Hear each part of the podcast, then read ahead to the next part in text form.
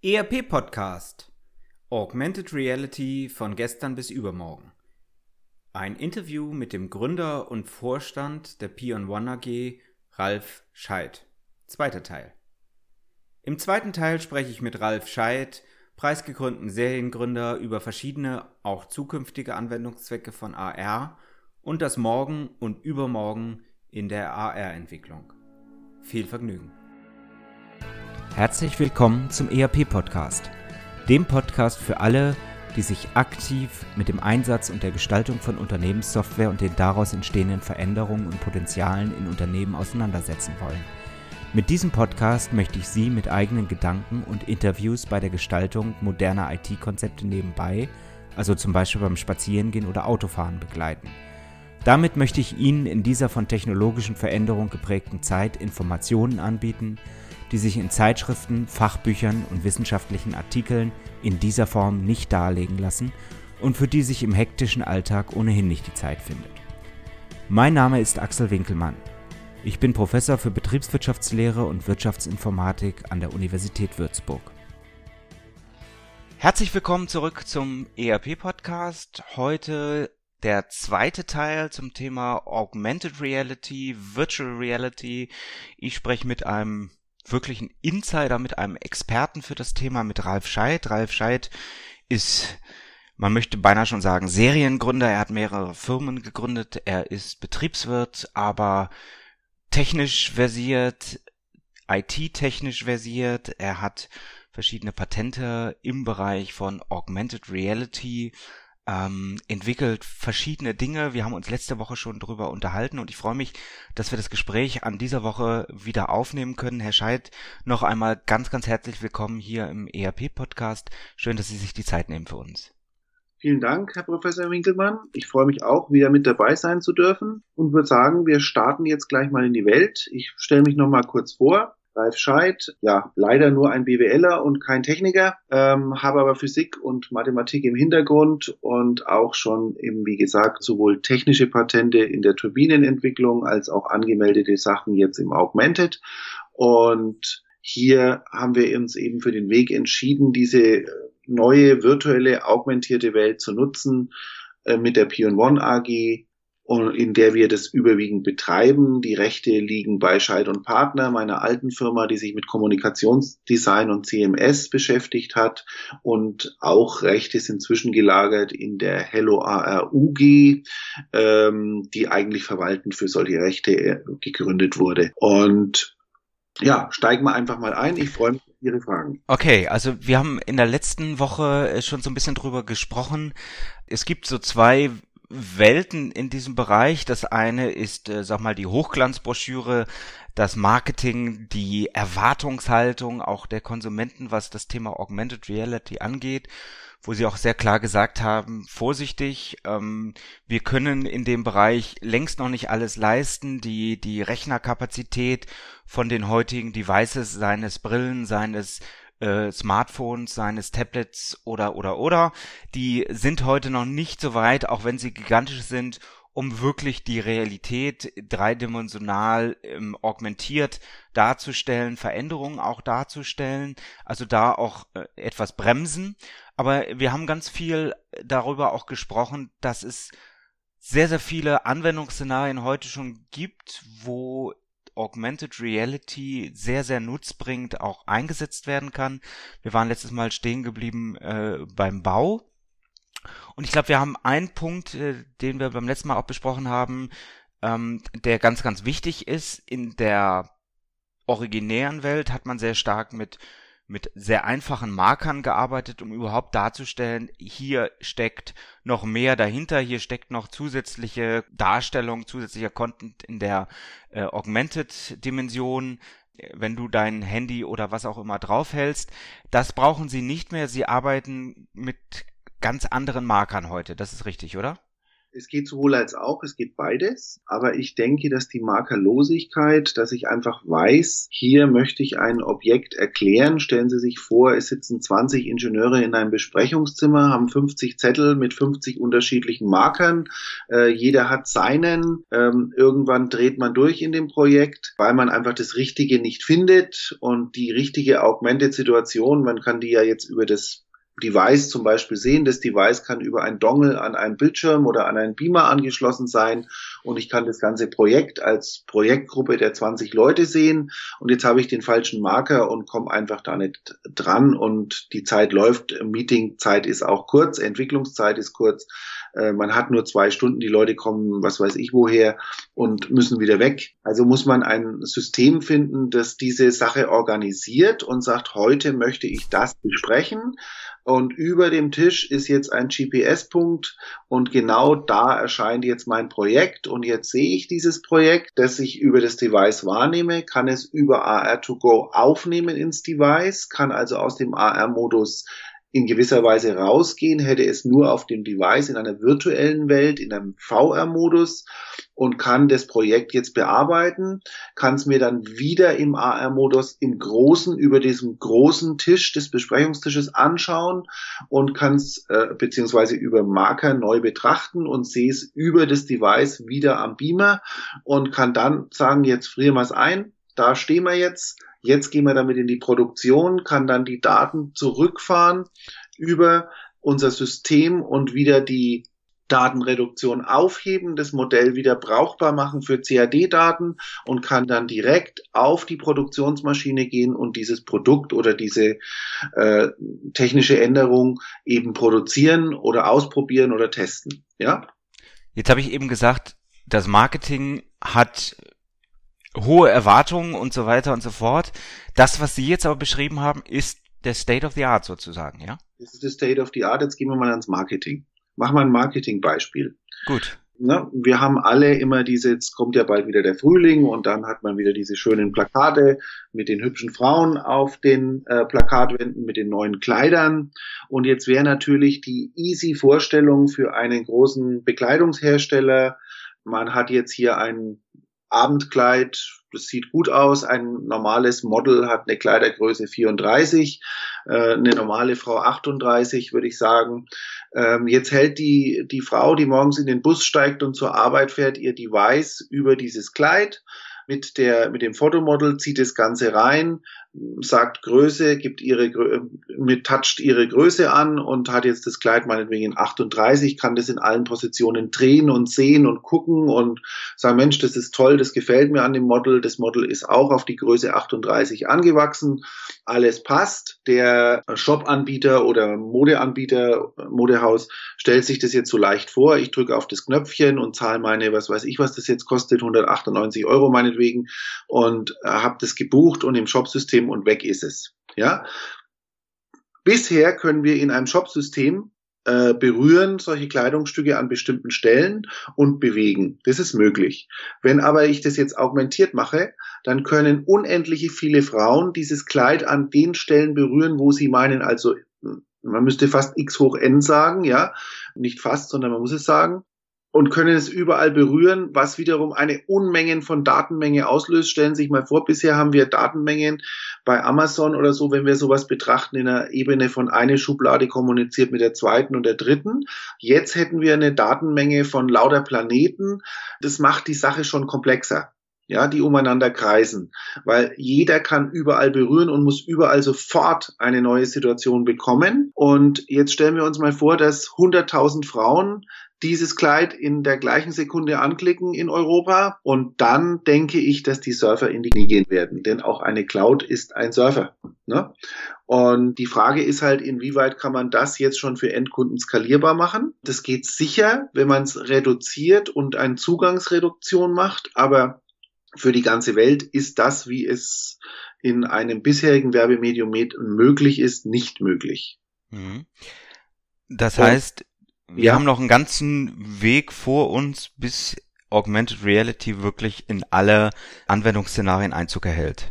Ja, ich glaube auch, dass wir rechtliche Probleme haben, um die wir uns kümmern müssen. Stellen Sie sich mal vor, wir nennen das Ganze jetzt Hello AR, weil irgendwie muss man ja checken, dass das in dem Plakat drin ist. Wo Hello AR draufsteht, ist auch AR drin, könnte man sagen. Und wir stellen uns jetzt Plakatwände, irgendwelche wo Leute laufen, wo Leute mit dem Auto fahren vor und was machen die Menschen? Alle haben heute ein Device in der Hand, wenn sie in die U-Bahn gehen, auf der Rolltreppe, überall. Natürlich wird der klassische Autofahrer, der jetzt was sieht, ui toll, hält sein Handy mal schnell übers Plakat und baut einen Autounfall. Wer hat denn jetzt Schuld? Ja, das ist auch eine Frage, die man mal klären muss, weil ich sehe was und, und nehme mein Handy in die Hand und gehe da drüber. Kann das so gehen?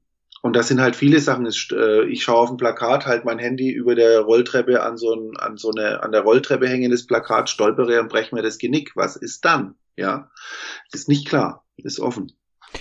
Sie haben aber bislang noch keine Schadensersatzforderung bekommen als Firma. Wir haben äh, bis dato auch noch keine Plakate gemacht mit Augmented, weil wir uns genau aus diesem Punkt zurückhalten. Okay. Aber die Wahrscheinlichkeit, dass das in den nächsten Monaten oder vielleicht Jahren kommt, die ist, ist hoch. Die ist hoch, ja. ja. Und ist auch der, der äh, Druck der Marketingabteilungen da. Mhm. Ja. Weil Marketing leider natürlich was Neues wollen, ist, verstehe ich auch. Aber ich würde halt nie Systeme nehmen, die unausgereift sind. Ja, äh, es wäre ja so ein bisschen das amerikanische Prinzip. Ich verkaufe eine Software, von der habe ich 20 Prozent gebaut und die, mit der gehe ich jetzt mit einer riesen Marketingblase in den Markt und dann habe ich eine Masse Kunden und dann wird die Software schon irgendwie werden. Ja, also ich weiß nicht, ob das hier der sichere Weg ist. Weil wirklich viele, das ist ja nur eine Software, wenn ich jetzt äh, eine bestehende Software verändere, aber das hier ist eine ganz neue Welt, in der neue Regeln gelten und in der auch rechtlich neue Regeln gelten. Nicht nur Unfallsituationen, sondern auch patentanwältliche Rechte. Was ist denn, wenn der Schnitt des Kleides irgendein Patent beinhaltet? Und das kann jeder auf der Welt aufgrund des Betrachtens in einem bestimmten Punkt jetzt sofort nachmachen wie ist da die Rechtslage? Aber das muss alles geklärt werden. Okay, ich gehe noch mal einen Schritt weiter, weil ich ja auch so ein bisschen ja. weiß, äh, was Sie jetzt ähm, machen und wo Sie Ihre Innovationen äh, haben und, und, und letztendlich auch Forschung weitertreiben. Sie haben zum Beispiel eine Entwicklung, wo Sie aus einer zweidimensionalen Zeichnung ja. ein dreidimensionales Modell über die App, über Augmented Reality oder Virtual Reality entstehen lassen können. Können Sie dazu ein bisschen was sagen?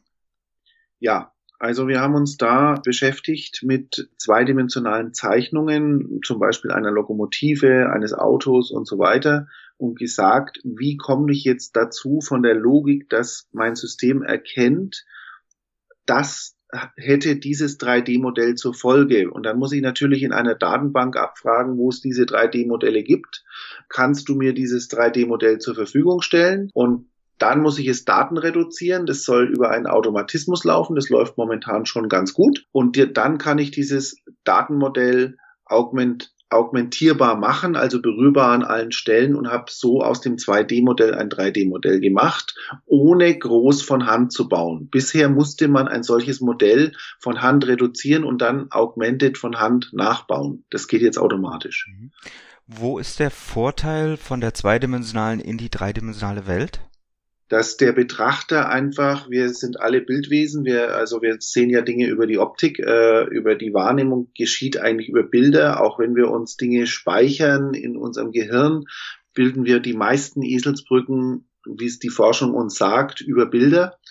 Und wenn ich eine bildliche Welt habe, mir die Technik besser vorstellen zu können, dann kann ich damit natürlich viel mehr Anwendungen abdecken. Stellen Sie sich mal ganz abstraktes Beispiel vor. Wir sitzen langweilig in der Schule, haben komplexe äh, Mathematikaufgaben, Physikaufgaben zu lösen und können uns einfach nicht vorstellen, was das Ganze soll. Und wenn ich jetzt das Device darüber halte, dann könnte ich sehen eine Anwendung dieser Formeln. Dann sei, aha, dafür brauche ich das, ja, dann geht's leichter, das zu verstehen. Mhm. Kann den Verständnisprozess verkürzen und viel, viel mehr beschleunigen.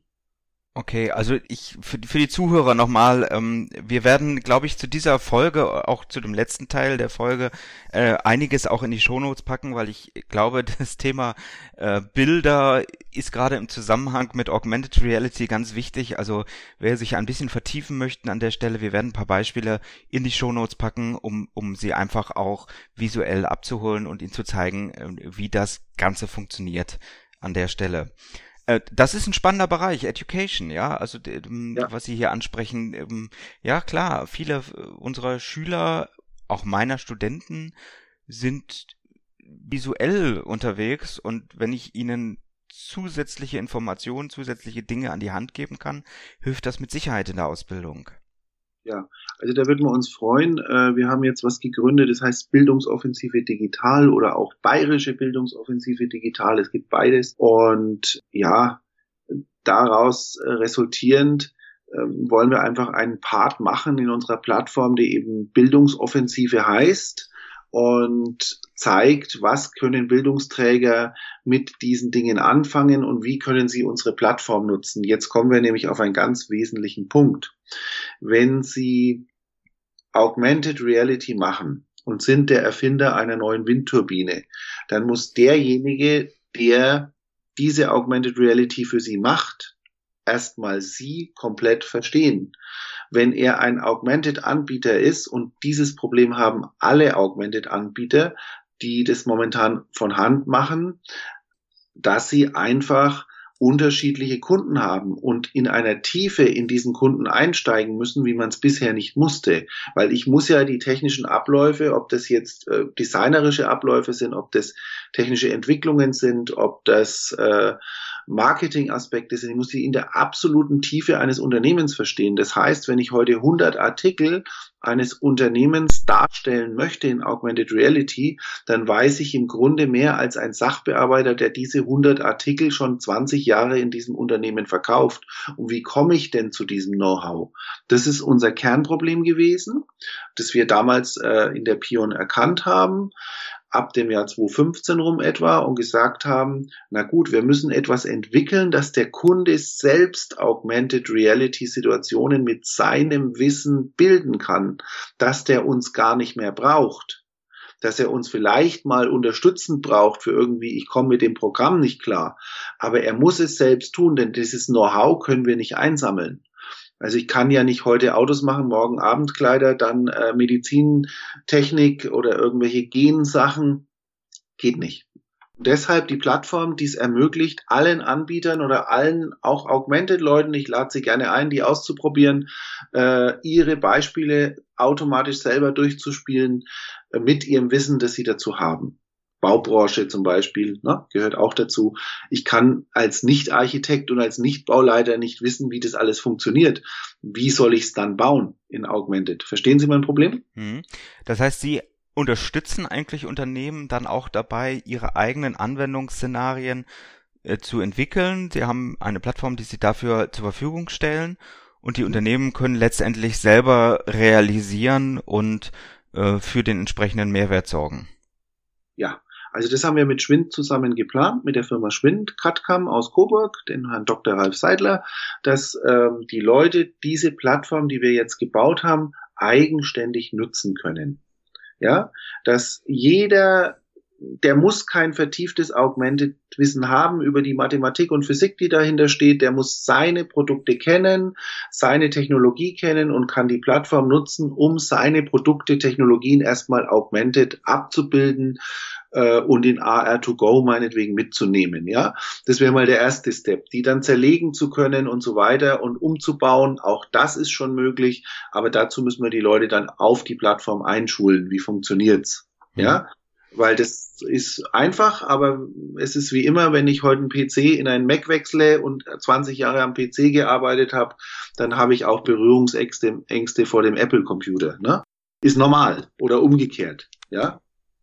Jetzt geben Sie mir so ein bisschen die Steilvorlage. Wir haben schon über ganz viele Szenarien gesprochen. Ich würde gerne nochmal einfach so ein paar Szenarien, die immer wieder auftauchen in dieser Augmented Reality Welt, Ihnen vor die Füße werfen, dass Sie einfach ein paar Takte dazu sagen. Also ein Anwendungszweck der mittlerweile immer häufiger auftaucht, ist das Thema Immobilien. Was hat's damit auf sich? Wie, wie schwierig ist es? Ähm, und wie groß ist der Nutzen an der Stelle? Also der Nutzen ist schon sehr groß. Wir haben mit der Sparkasse Fürth ein Projekt gemacht, ein Testprojekt, das dahingehend läuft, dass sie sagen, ich habe diese Zettel da an der Sparkasse beim Geldautomaten kleben, ich soll mir eine Wohnung kaufen. Ja, wenn, was macht der normale Mensch, wenn ihm eines dieser Bildchen gefällt, dann fotografiert er dieses Bild und geht nach Hause und sagt, Schatz, schau mal, was ich habe. Jetzt sagt Schatz, ja, mein lieber Ehemann, ich habe das schon augmented, macht die entsprechende App auf, hält die äh, hält das über das Foto des Mannes in seinem Device und plötzlich sehen wir das Haus auf dem auf dem äh, iPad von der Ehefrau. Dann geht sie durch das Haus durch, führt ihn durch und kann sagen, okay, jetzt schauen wir uns dieses Haus an. Gleichzeitig gibt es neben der AR-Betrachtung noch eine 360-Grad-Kameraaufnahme, wie es halt seit vielen Jahren jetzt existiert, diese Kugelkamera-Geschichten. Und man kann das auch ein bisschen live sehen. Das führt natürlich dazu, zu einem wesentlichen Vorteil, dass in der Regel Leute sagen, oh ja, Herr Immobilienverkäufer von der Sparkasse oder von der anderen Bank ist jetzt egal, also Herr Immobilienverkäufer, ich komme zu einem Termin um 19 Uhr, wenn wir dann mit der Arbeit fertig sind und das, ist, das Objekt ist meinetwegen 30 Kilometer entfernt. Der Immobilienverkäufer fährt dahin, der Kunde kommt halt nicht. Ja, äh, der Motivationsgrund über eine so vorgezogene Betrachtung ist der, dass wenn die jetzt ein Haus angeguckt haben und sagen, oh, das ist es aber nicht, und die würden dann zum Abendessen oder zum Fernsehen übergehen, zeigt eine Datenbank plötzlich nochmal 20, 30 weitere Augmented Häuser, die in der Nähe liegen über GPS, wo der wohnt oder ähnlich. Und dann können die sich 20, 30 anschauen und wenn sie sie so vertieft betrachten und diese Bildwelt erleben, und sagen, Mensch, das Haus, das könnte es sein, ja, dann gehen die auch zu dem Termin. Und es ist leider so, dass sehr viele Immobilientermine, und das sind jetzt Leute, wenn wir jetzt wieder die Bank nehmen, die natürlich abends eine Lohn, äh, Zusatzlohn für die Nachtschicht kriegen und die da rumfahren, die Fahrzeugkosten produzieren, die Personalkosten produzieren, die Umwelt verschmutzen und was auch immer noch alles tun, aber sehr viel Kosten einfach Minuskosten sind, weil die Leute einfach nicht kommen. Ja, und so ist der Kunde, sagt der Mensch, das habe ich gesehen, das schaue ich mir wirklich an. Und genauso kann man auch dann, wenn er sagt, ich mache das verbindlich, dann klickt er einen verbindlichen Termin und dann macht er den aus und dann kostet der vielleicht auch Geld, wenn er nicht kommt, mhm. weil er quasi schon einen Vorvertrag schließt, zumindest zu dem Termin zu gehen. Mhm. Ich glaube, Sie haben gerade noch mal ein ganz wichtiges Plädoyer auch für dieses, was ich Unternehmensdatenfundament nenne, aufgezeigt. Also nicht nur, dass wir den Kunden durch dieses Objekt durchführen können, das ist State of the Art, ja. das machen ja heute schon viele Makler, ähm, ja. sondern dass wir darüber hinaus, wenn wir wissen, welche Aspekte des Objektes er besonders interessant findet, in der Algorithmik ein Matching zu anderen Objekten vornehmen können. Das ist sicherlich noch ein Schritt in die Zukunft, aber nicht in die weit entfernte Zukunft, um ihn dann in seinem Umkreis Objekte zu zeigen, die vielleicht von den Attributen, die dort gematcht wurden, viel dichter an das drangehen, was der Kunde eigentlich sucht. Genau das ist es, ja. Ganz genau das. Damit sind wir beim Unternehmensdatenfundament. Wir haben schon ganz viel gesprochen über CAD. Ist das für Sie äh, der Hauptzweck? Ähm, also das, das ist, glaube ich, gar nicht so präsent, weil man immer dieses, dieses Beispiel im Kopf hat, Mensch geht durch eine Maschinenhalle oder äh, der Wartungsmechaniker kommt und äh, wird sieht dann auf dem äh, Device, mh, hm, was er zu tun hat. Aber ist die CAD-Welt nicht vielleicht äh, das das viel viel größere Anwendungsszenarien Szenarium aus Sicht von Unternehmen? Selbstverständlich, ähm, weil ich natürlich frische Daten habe. Ja, äh, ich muss keine Daten nachbauen, äh, irgendwo eruieren, irgendwo äh, über, über verschiedene Lasersysteme einscannen und so weiter, sondern ich habe die Daten. Ja, und da geht's natürlich besser. Wie kann ich mir das dann vorstellen? Also Sie bauen Beispiel. Ein, ein, ein dreidimensionales Modell, ja, CAD, ja, bitte. Machen wir mal das, bleiben wir bei der, beim, beim, bei der Baubranche.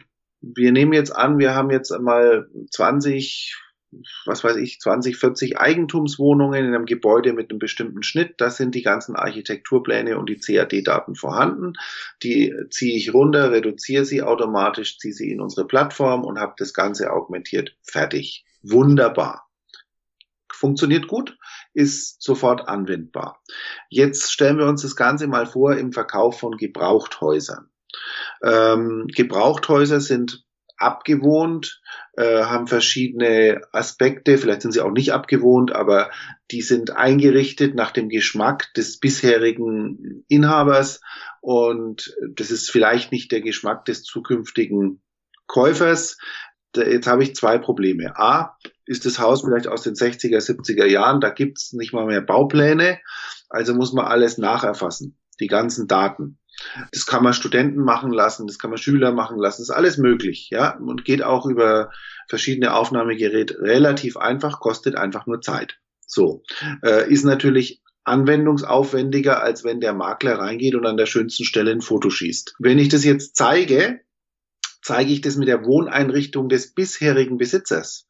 Hier kann ich ja jetzt auf ein Geschmacksproblem stoßen, weil der Mensch ist bei Device und bei allem irgendwie so trotzdem auf Fernsehen gebrandet. Und wenn mir im Fernsehen was nicht gefällt, schalte ich um. Wenn ich eine Hauseinrichtung sehe, die jetzt wieder meines Geschmackes ist, obwohl das Haus schön wäre, dann gehe ich vielleicht auch raus. Ja, das ist ein, ein, ein, Aspekt, der die Sache dann eben nötig macht, dieses Haus nur augmented zu zeigen und zu zeigen, aha, das sind die Räume, so schaut es aus und dann vielleicht nur ein Bildchen, wie es im Zimmer ausschaut und wir verzichten auf den realen virtuellen Rundgang. Da würde es sich dann anbieten, aber hier muss ich halt diese ganzen Daten, wie gesagt, alle erstmal haben. Ja, ich kann sie automatisch reduzieren und auch wieder reinstellen, nur eben nicht in dieser Geschwindigkeit, wie ich es beim Neubau mit neuen CAD-Daten tun kann. Ich sehe aber einen riesen Vorteil ähm, für jeden, der sich für Immobilien interessiert, weil er das Gebäude nackt bekommt.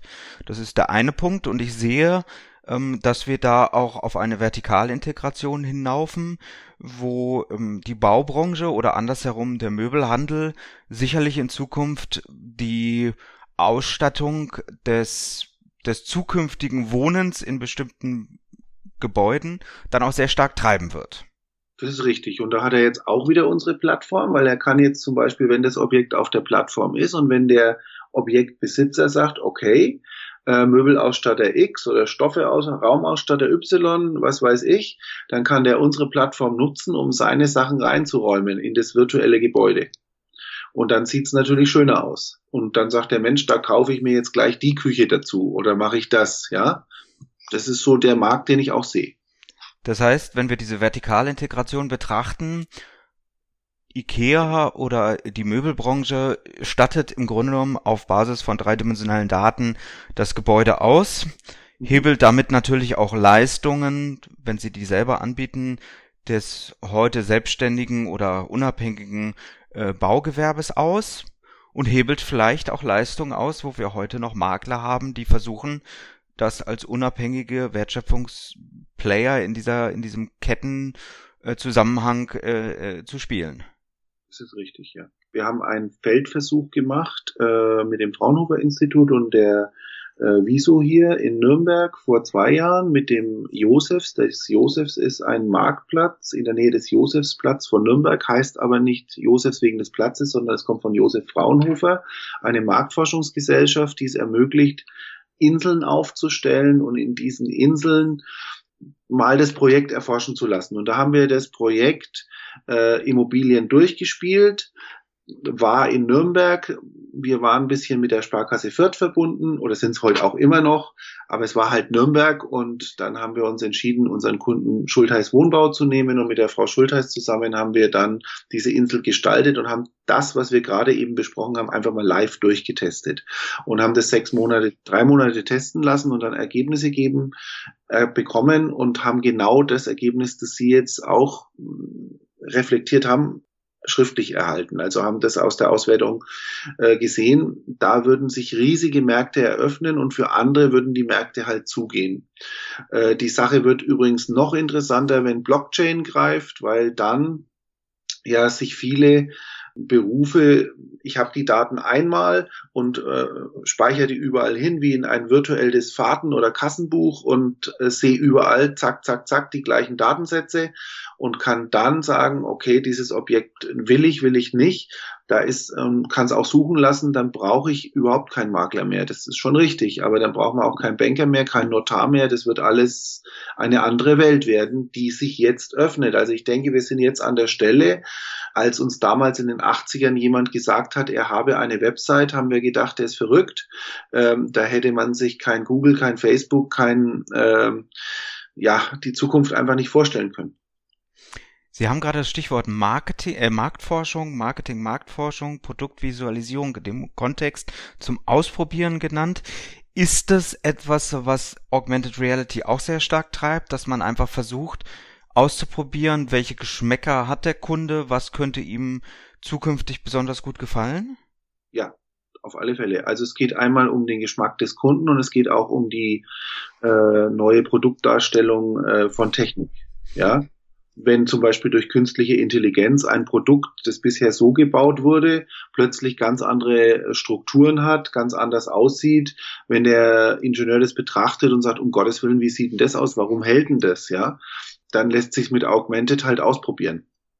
Und das Gleiche gilt für, für, für kaufbare Produkte oder Dienst, vielleicht sogar Dienstleistungen, ja, dass ich die einfach augmentiert zeigen kann und der Kunde seinen Geschmack äh, viel schneller, viel, viel präsenter hat und näher dran ist an dem, was möchte ich denn kaufen, als über bisherige Methoden. Mhm. Mhm. Also es bleibt spannend, dieser ganze Bereich. Ja. Wir sind angefangen in der letzten Woche und haben gesagt, Vorsicht, wir müssen auch ein bisschen die Erwartung bremsen. Das, was Marketing will, ist heute vielleicht noch nicht alles machbar.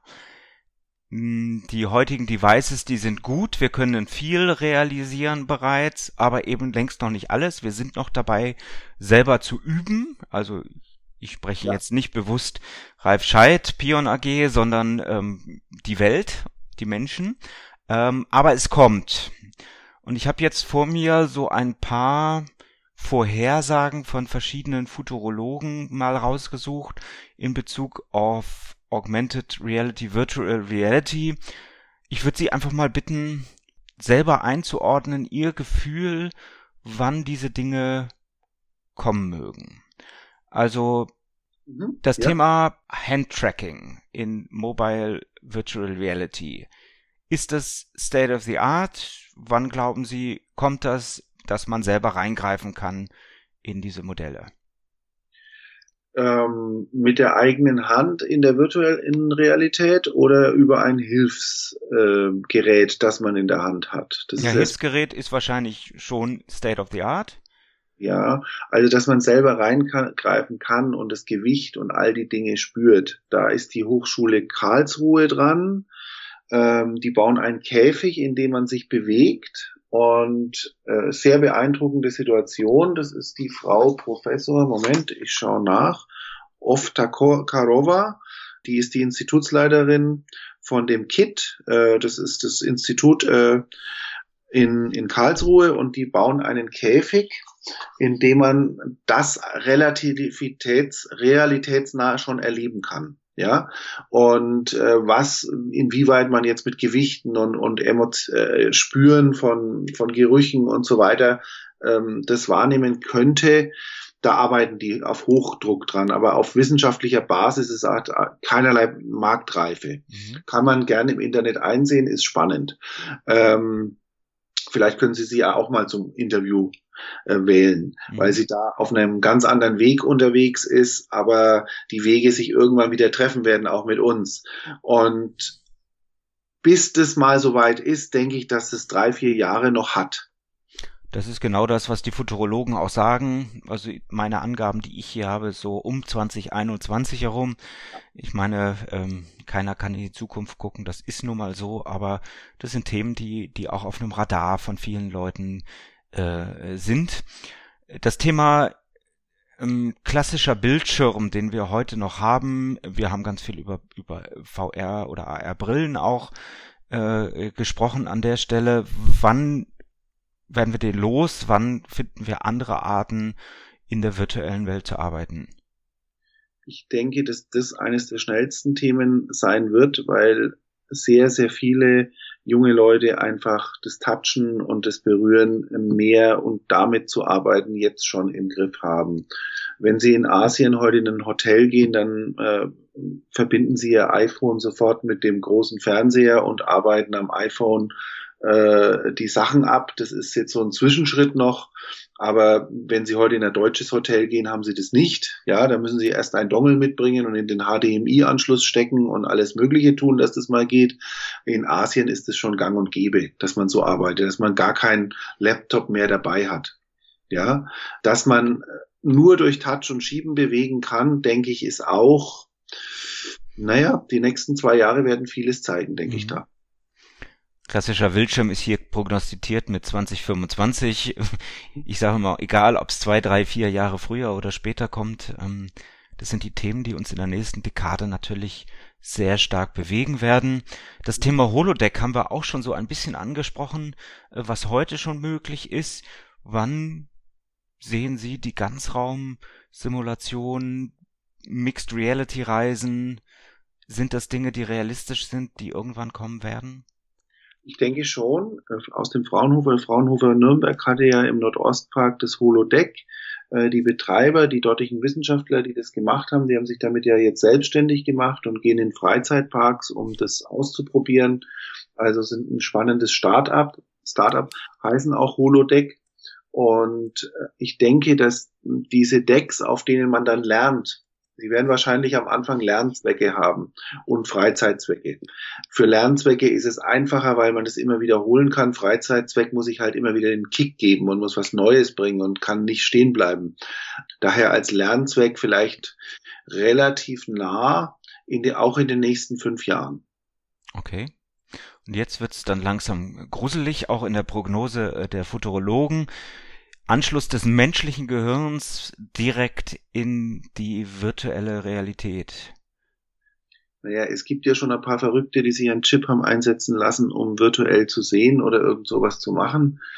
Das sind natürlich die Anfangsleute, äh, die Frage ist, ob man es über einen Chip einpflanzen muss oder ob man dann schon so weit sein wird, dass man äh, gewisse Zellen über die, über die Feldschwingung, die ein Körper eben abgibt. Äh, wir sind auch Strom durch, Schwachstrom durchflossene Leiter und ob man in diese Stromflüsse eine Informatiklogik reinbringt und uns dadurch anders konfigurieren kann, und wir das auch anders nutzen können, dass wir gar nicht mehr ein irgendwas in uns hinein operieren lassen müssen, sondern über diese Feldströme steuern können. Das ist ja momentan die große Frage. Ne? Mhm. Also wann das kommen wird, naja, also ich denke, in 20 Jahren ist es da. Ja, also das ist auch genau das, was die Futurologen vorhersagen, 20, 22, 25 Jahre, dann sind wir dort. Für alle, die Zuhörer, die noch unter 65 sind, ja. wird das mit sicherlich etwas sein, was äh, uns bewegen wird. Und das ist natürlich sehr, sehr spannend, ähm, weil das zumindest in der betriebswirtschaftlichen Welt auch immer voll in das Unternehmensdatenfundament mit reingreift. Ja.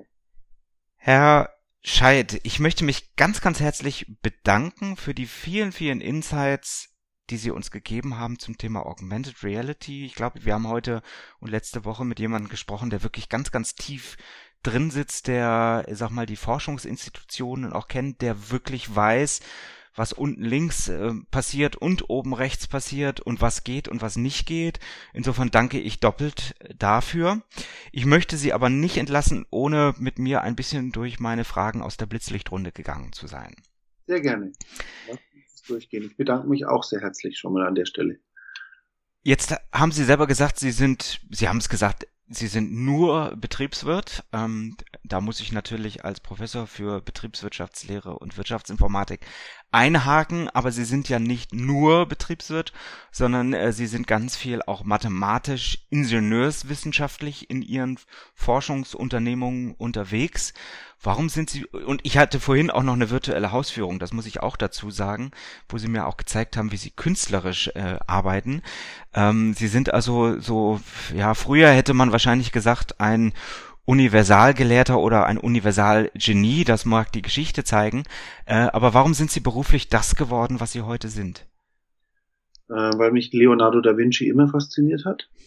Äh, der ein Universalgelehrter war und eben von der Malerei seine Technik abgeleitet hat, was ich auch tue, dass ich äh, durch die Malerei neue technische Ideen sehe, irgendwie aus den Bildern dann, die für einen vielleicht nur ein komischer Strich sind. Für mich ist es dann halt ein Datenfluss oder irgend sowas, wo mir neue Dinge einfallen. Ähm, ich hatte natürlich die Chance, dass wir durch Scheid und Partner, wir muss ich mich auch bei meinen äh, sehr, sehr treuen Kunden bedanken, die uns die letzten 20 Jahre begleitet haben, dass die uns eine gesunde Finanzbasis gegeben haben, dass wir uns eben auch noch kreativ weiterentwickeln konnten und sagen konnten, okay, jetzt können wir da mal Geld in die Hand nehmen und können das investieren und dann halt in diese neuen Ideen. Und wenn man neue Ideen hat, trifft man Menschen, äh, weiß jetzt nicht, ob das morphogenetische Felder sind oder so, die ähnlich denken. Wie man sagt, das Gesagte wird ja, wenn einer was sagt, das erste Mal, dann wissen es andere auch, ja, und dann trifft man sich in solchen Kreisen und entwickelt was zusammen und entwickelt neue Teams und sagt, okay, wir gehen jetzt da mal hin und machen ein neues Unternehmen. So ist die Pion One entstanden, ja. Also die aus zwei Investoren besteht, dem Herrn Florian Pitroff und mir, äh, die nicht durch eine Bank finanziert ist und wo wir jetzt wirklich sagen müssen, für unsere kleinen, bescheidenen Fähigkeiten haben wir hier im einstelligen Millionenbereich investiert und haben keine Schulden gemacht. Ähm, wir sind also sozusagen unsere eigenen Geldgeber und hoffen, dass es klappt. Würden Sie das auch als Ihren größten beruflichen Erfolg bezeichnen? Ja, schon. Welche Eigenschaften haben Sie, die man in Ihrem Beruf, soweit es ein Berufsbild überhaupt gibt, besonders gut brauchen kann? Dass ich betriebswirtschaftlich denken kann. Also das ist zwar, wird zwar von Ingenieuren und allen immer, ach, da kommt der, der Kaufmann reitet auf dem Ingenieur, ist so der klassische Spruch, ja. Ähm, aber wenn man mal ein bisschen mit Zahlen umgehen kann und sagen, hallo Leute, hier forschen wir ins Nirvana und äh, da müssen wir stoppen und hier müssen wir einen Riegel vorschieben und das müssen wir hier beschleunigen und dann müssen wir hier was aufbauen, dass wir da ein Kostenmodell entwickeln können und dann können wir die Kosten von links nach rechts und dann geht's, ja. Also das hat mir schon jetzt ganz, ganz große Vorteile gebracht. Mhm. Im all dem kreativen und äh, technischen Denken. Sie sind ja auch selber ähm, Dozent ja. Und bringen, glaube ich, Kreativen auch ganz viel betriebswirtschaftliches Know-how bei, oder? Also es war für mich wichtig. Ich habe mal den Mund etwas weit aufgerissen an der Fachhochschule und habe gesagt, warum äh, gebt ihr denn euren ganzen Computeranimationsdesignern und Kommunikationsdesignern und wie sie alle heißen und Informatikern kein BWL und keine Rechtsstunden? Ähm, weil ich in den 20 Jahren, in denen ich mich äh, mit der Agentur Scheid und Partner beschäftigt hat, die jetzt überwiegend meine Schwester macht, mit dem ganzen Team, ähm, was auch schön ist, wir haben Mitarbeiter, die sind dort schon seit 22 Jahren tätig, ist unglaublich, aber ist schön und freut mich auch sehr. Und dass da immer viele Leute plötzlich an der Tür standen und geklingelt haben und gesagt haben, wissen Sie, ich habe jetzt brauche dringend Geld, ich habe zwei Kinder, mein Mann hat mich verlassen, ich habe das studiert und ich äh, wie kein Kunde, der für den ich Grafikdesign mache oder für den ich Website entwickle, zahlt seine Rechnung ordentlich. Ja, und gerade in diesen Berufen mal die Grundlagen kaufmännischen Handelns, wie ist denn ein Mahnverfahren und wie mache ich das alles und wie wann habe ich mein Break-even Point erreicht, nicht einfach gucken, das ist nichts Bundes, was man malt, sondern wie rechne ich den und wie rechne ich vielleicht vorher, bevor ich eine äh, Grafikagentur, bevor ich ein Webprogrammierfirma äh, aufmache, ein Ein-Mann-Büro zu Hause, macht es überhaupt Sinn? Und vor allem dann auch noch als weiteren Schwerpunkt, hört man nicht gern, aber ist so, dass man auch mal sagt, Leute, wann ist es zu Ende, wenn ihr drei Jahre gearbeitet habt und habt jetzt 150.000 Euro Schulden mit eurer One-Man-Show, wie komme ich denn da wieder weg, ohne eine äh, Insolvenz anzumelden und wie kann ich geregelt, wenn ich einen Job finde, das alles wieder bezahlen? Weil äh, die Leute haben wir ja sehr, sehr oft, dass sie einfach hoch verschuldet sind und dann halt flehentlich um eine Anstellung bitten und über Jahre das abknabbern, wo, wo sie von ihren Kunden, die sie wirklich gut betreut haben und für die sie unheimlich viel kreative Leistung eingebracht haben, aber nie darüber nachgedacht hat, dass das ja mal was kosten muss. Wie kann man das koordinieren? Und das mhm. hat sehr schön geklappt. Da hat die Firma Faber-Castell mit der privaten Hochschule, also dem Hochschulprogramm der Diploma, BWL und Recht geschaffen. Also es gibt einen Rechtsdozenten, der das auch von rechtlicher Seite betreut. Der ist in der Musik künstlerisch tätig. Ich bin im Malen künstlerisch tätig. Deswegen sind wir auch bei den Kreativen akzeptiert. Mhm. Das ist spannend und ich finde das immer toll, wenn Leute aus der Praxis, die sage ich jetzt mal, nicht rein nur Praxis machen, sondern auch sicherlich in der Forschung verhaftet sind, dann dieses Wissen, diese Erfahrung äh, auch an vielen, vielen Stellen weitergeben. Das freut mich immer ganz besonders, weil das ist, glaube ich, unsere Verantwortung auch gegenüber der nächsten Generation, gegenüber den jungen Studierenden, die erst noch Erfahrung sammeln müssen. Erfahrung sammeln ist das Stichwort. Äh, Weiterbildung, lebenslanges Lernen. Wie bildet man sich im Bereich AR? Wie bildet sich ein Ralf Scheid weiter? Also ich muss sagen, das Internet eröffnet uns die Möglichkeit, uns weltweit weiterzubilden. Es äh, ermöglicht uns hier gerade Ansätze, die aus Asien kommen, Ansätze, die aus Nordamerika kommen. Das sind sehr, sehr gute Leute, weil in Nordamerika, also AR kann man ja nun mal zurückführen, ein bisschen auf die Spieleentwickler. Wir haben in, in äh, Kanada sehr viele Spieleentwicklungsfirmen sitzen. Ähm, man kann die neuesten Trends ablesen. Man kann auch aus den bestehenden Software-Geschichten wie die äh, Unity-Plattform, auf der ja viele Spiele aufsetzen, auf der sehr viele Entwickler ihre AR-Lösungen Lösungen bauen. Fuforia, äh, das PTC in Amerika, die die äh, Markererkennungssoftware für, für Kameras entwickelt haben, ähm, schauen, was gibt's Neues, was kann man tun, dass man das Rad eben kein zweites Mal erfindet. Das ist auch sehr wichtig, weil viele Leute entwickeln gerade im AR irgendwas, was es schon gibt und dann auch noch als Open Source. Wie wird sich die Berufswelt in Ihrem Umfeld in den nächsten zehn Jahren verändern? Ein paar Prognosen haben wir ja schon gewagt. Also ich bin sehr gespannt auf Blockchain, ähm, was da kommt, weil das wird vielleicht mehr Wahrheit im Internet branden oder sichern. Und die Berufswelt wird sich so verändern, dass äh, ich sehr viele Dinge eben virtuell machen kann, dass ich kein Gerät mehr habe, in das ich eintippe, dass sich äh, die üblichen Beziehungen zu Banken und allem Möglichen automatisieren. Ähm, das ist manchmal auch so ein Horrorszenario, weil ich habe schon gern persönliche Berührungspunkte, aber das wird wahrscheinlich kommen. Es bleibt spannend, wenn Sie jetzt, und das ist ja der Hintergrund unseres Podcasts, äh, das Unternehmensdatenfundament anschauen, Unternehmenssoftware, insbesondere ERP, ähm, aber auch vielleicht Technologien drumherum. Was sind die ganz besonderen Herausforderungen, die Sie die nächsten Jahre dort sehen? Also ich denke, ERP-Systeme werden auf keinen Fall obsolet werden, sondern äh, sie stellen einen wesentlichen Bestandteil dar. Und wenn alle immer über künstliche Intelligenz reden, dann sehe ich es eher so, dass künstliche Intelligenz muss man mal definieren. Ähm, was kann Watson jetzt zum Beispiel wirklich und was ist Maschinenlearning? Ja, äh, bisher glaube ich, dass wir noch nicht da in so einer richtigen künstlichen Intelligenz sind, sondern wir sind in einem erweiterten Maschinenlearning-Modus. Und äh, da brauche ich unbedingt ERP-Systeme, weil wie komme ich denn zu den ganzen Datensätzen? Also es bleibt spannend an der Stelle. Jo. Ja, ich würde Ihnen zustimmen, aber bevor ich jetzt hier aushole, schaffen wir ja. noch einen dritten Teil. Insofern ja. schließe ich das an dieser Stelle ab. Möchte mich ganz herzlich bedanken. Die letzten Worte sind natürlich wie immer die meines Studiogastes.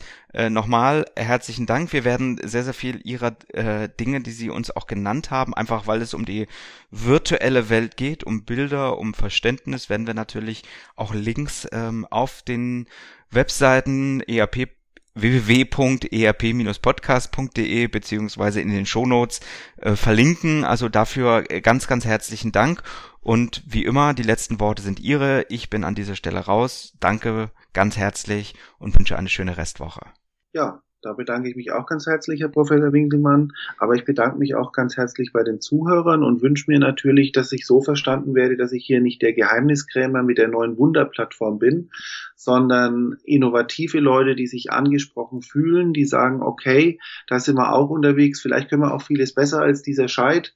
äh, zeigen wir es ihm einfach mal. Wir sind nicht die, die sagen, wir haben jetzt die Welt neu erfunden, sondern wir sind gerne bereit zuzuhören, neue Ideen aufzunehmen, neue Businessmodelle zu bilden, uns zusammen zu äh, finden und weiterzukommen. Denn äh, das ist ein spannendes Umfeld, dieses AR, und es braucht wirklich kluge Leute, die sagen, okay, ich pack das auch an und Leute, die Mut haben, das zu tun. Und äh, wir würden das auch gerne finanziell unterstützen, soweit es uns möglich ist. Vielleicht gibt's ja auch mal Fördermittel. Mal schauen. Bisher waren wir leider schon zu weit in der Entwicklung, aber da würde ich mich freuen, wenn man auf uns zukommen würde. Herzlichen Dank. Ja, herzlichen Dank. Ihnen hat der ERP-Podcast gefallen und Sie konnten wertvolle Erkenntnisse gewinnen? Dann würde ich mich über eine Bewertung auf iTunes freuen, damit auch andere von diesem Podcast erfahren können. Eine Anleitung für die Bewertung finden Sie auf www.erp-podcast.de. Dort finden Sie auch weitere Hinweise, Links und Aktualisierungen zu dieser Folge. Das war der ERP-Podcast für alle, die sich aktiv mit dem Einsatz und der Gestaltung von Unternehmenssoftware und den daraus entstehenden Veränderungen und Potenzialen in Unternehmen, losgelöst von Fachzeitschriften, Büchern und wissenschaftlichen Veröffentlichungen, zum Beispiel beim Spazierengehen oder Autofahren, auseinandersetzen wollen. Mein Name ist Axel Winkelmann. Ich bin Professor für Betriebswirtschaftslehre und Wirtschaftsinformatik an der Universität Würzburg.